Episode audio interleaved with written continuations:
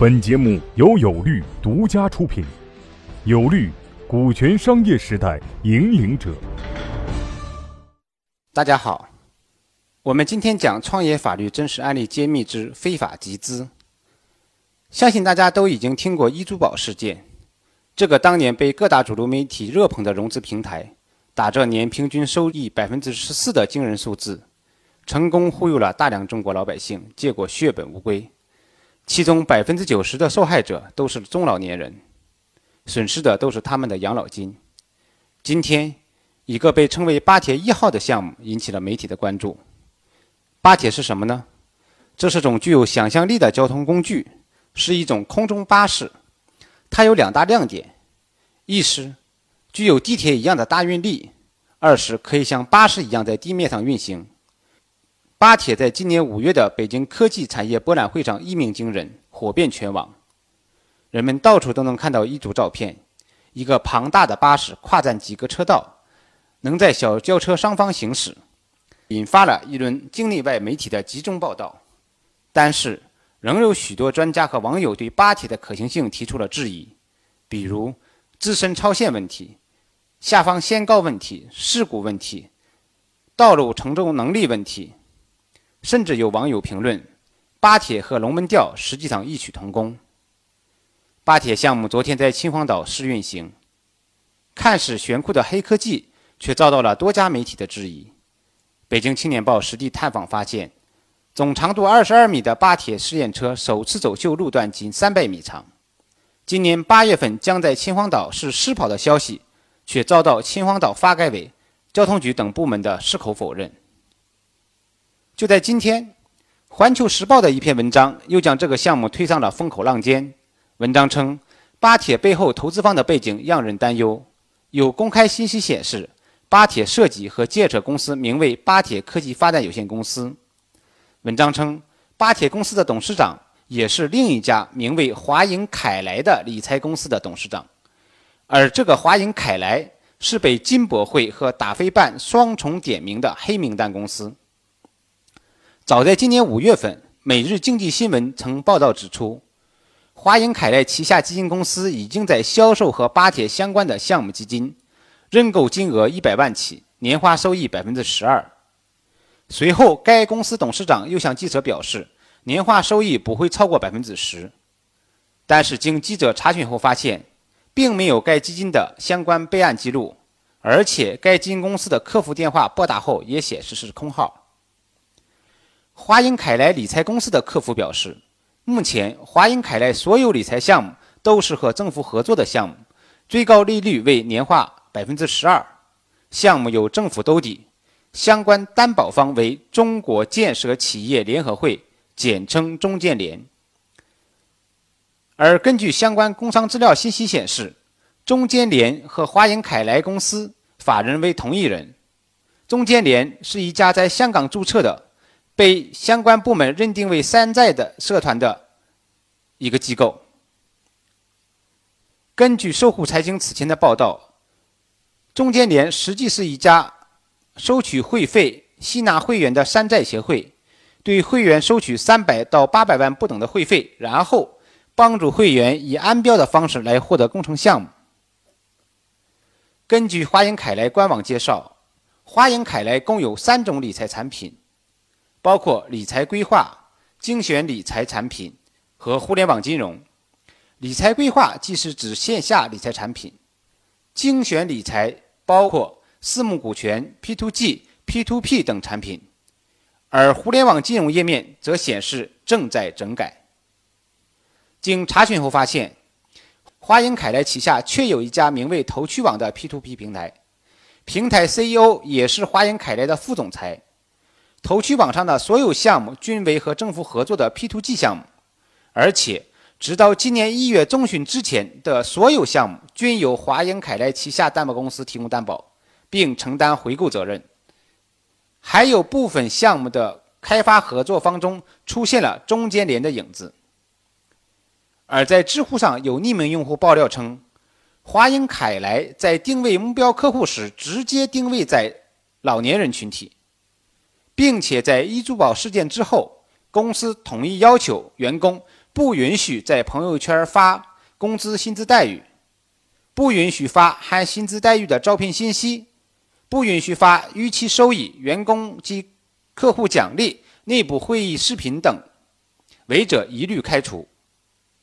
公司又规定，如果有媒体采访或者有人来公司，员工不允许做任何回答，由专门的人士解决。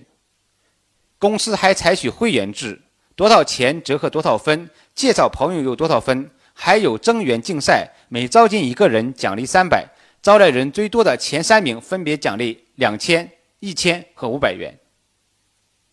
搜狐财经此前也对华英凯莱的员工进行了采访，其表示。客户投资的资金会直接打到董事长白志明的个人账户上。对于上述说法，华英凯莱一位负责销售的人解释，华盈凯莱只是居间，钱最终会打到华盈和地方政府合作的项目公司账户。项目公司是华盈集团根据地方政府要求在当地成立的专门运作项目的新公司。综上来看。巴铁项目被一家可能存在自重担保的正规公司紧急推出，而且项目还没有确定的情况下就已经开始商务合作，这种行为看起来更像是为了圈钱才推出的一个创新项目来忽悠投资人。从法律上来看，巴铁项目背后的公司和理财项目很可能会被认定为非法吸收公众存款。那么，我们看一下法律上。关于非法吸收公众存款是怎么规定的？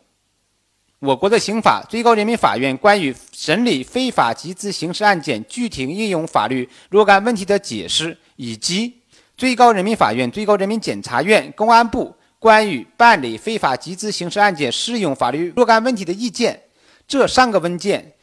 共同构成我国目前对非法集资活动最权威的规定。其中，最高法司法解释第一条规定。违反国家金融管理法律规定，向社会公众（包括单位和个人）吸收资金的行为，同时具备下列四个条件的，应当认定为刑法规定的非法吸收公众存款或者变相吸收公众存款。有哪四个条件呢？第一个条件，未经有关部门依法批准，或者借用合法经营的形式吸收资金；第二，通过媒体。推介会、传单、手机短信等途径向社会公开宣传。第三，承诺在一定期限内以货币、实物、股权等方式还本付息或者给付回报。第四，向社会公众及社会不特定对象吸收资金。如果同时满足这四个条件，那么就会构成非法吸收公众存款。或者变相吸收公众存款，也就是我们常说的非法集资。而最高法司法解释第二条规定，实施下列行为之一的，符合本解释第一条第一款规定的条件的，应当以刑法第一百七十六条的规定，以非法吸收公众存款罪定罪处罚。比如，不具有销售商品、提供服务的真实内容，或者。不以销售商品、提供服务为主要目的，以商品回购、寄存代售等方式非法吸收资金的；不具有发行股票、债权的真实内容，以虚假转让股权、发售虚构债券等方式非法吸收资金的；以投资入股的方式非法吸收资金的；以委托理财的方式非法吸收资金的；以利用民间会社等组织。非法吸收资金的等等等等类似的情形，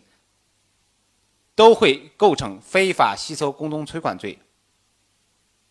最高法司法解释第四条规定，以非法占有为目的，使用诈骗方法实施本解释第二条规定所列行为的，应当依照刑法第一百九十二条的规定，以集资诈骗罪定罪处罚。那么，我们从前述规定可以看出。巴铁的关联和背后投资方华银凯莱，基本符合解释第一条规定的四个条件，即：第一，巴铁的关联和背后投资方华银凯莱没有经过有关部门依法批准，来向社会吸收资金；第二，他们通过媒体。推介会、传单、手机短信等途径向社会公开宣传；第三，承诺在一定期限内给予货币回报，而且是高息回报；第四，他们向社会补特定对象吸收资金。